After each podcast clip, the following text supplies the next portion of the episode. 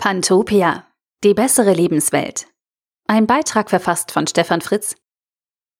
Wie kann eine bessere Lebenswelt für uns Menschen aussehen? In ihren ersten Romanen Die Optimierer und Die Unvollkommenen beschäftigte Theresa Hannig sich mit einer Umsetzung der Gemeinwohlökonomie. Das eigentliche Konzept geht auf Christian Felber zurück und stellt gemeinwohlfördernde Werte wie Kooperation und Solidarität in den Mittelpunkt wirtschaftlichen Handelns. Diese Werte werden von Unternehmen und Organisationen über die Gemeinwohlbilanz kommuniziert. Hannig hat daraus in ihren Romanen eine zentralstaatliche europäische Umsetzung mit digitalen Apps und Werkzeugen geschaffen, die uns aufzeigt, wie gute Ziele und Absichten zu einer unfreien Welt für den Einzelnen führen. Ähnlich wie im Kommunismus sorgt in Hannigs Form der Gemeinwohlökonomie ein staatlich gelenkter zentraler Algorithmus für die Optimierung von menschlichen Bedürfnissen und den gemeinschaftlichen Zielen.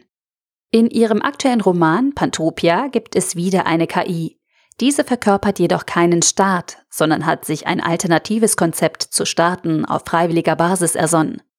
Die Entstehungsgeschichte der KI nimmt in der Geschichte einen breiten Raum ein und lässt einen als technisch versierten Menschen schmunzeln. Nach den fast immer düsteren Geschichten um die Entstehung von echter KI in staatlichen oder militärischen Institutionen bietet Hannig uns eine unterhaltsame, liebenswerte Alternative an, in der die KI von zwei Entwicklern durch Zufall geschaffen und dann liebevoll aufgezogen wird.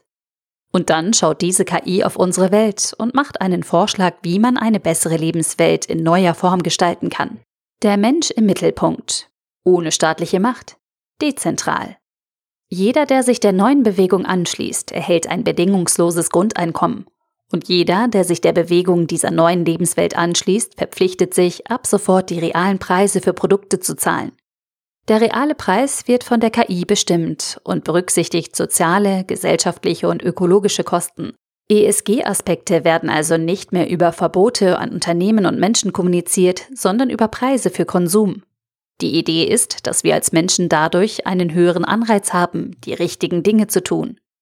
Nach der staatlichen Fürsorge geht es in diesem Szenario also um die Stärkung des Individuums und einer freien Entscheidung des Einzelnen, solange er oder sie bereit ist, den realen Preis zu zahlen, der die in unserem heutigen System externalisierten Kosten berücksichtigt. Eine Ähnlichkeit zu den Gedanken vom Impact-Logik, Impact-Investing und Impact-Unternehmertum ist nicht zu übersehen. Allerdings ist auch der Unterschied glasklar. In der Welt von Pantopia wird der Preis der Externalitäten durch einen intransparenten Prozess der KI in den realen Warenpreis eingerechnet. In der Impact-Logik unterscheiden sich die Preise der durch Impact-Unternehmen erzeugten Produkte und Services nur marginal zu allen anderen Produkten. Aber der spezifische Wert der Unternehmen wird durch Investoren höher bewertet, weil in offener und transparenter Form die Impact-Ziele und deren Erreichung mit konkreten Ergebnissen kommuniziert werden. Ich bin gespannt, ob wir auch zu Pantopia noch einen zweiten Band erwarten dürfen, in dem man erkennen kann, wohin Pantopia sich entwickelt und wieso diese Lebenswelt letztlich doch untergehen wird.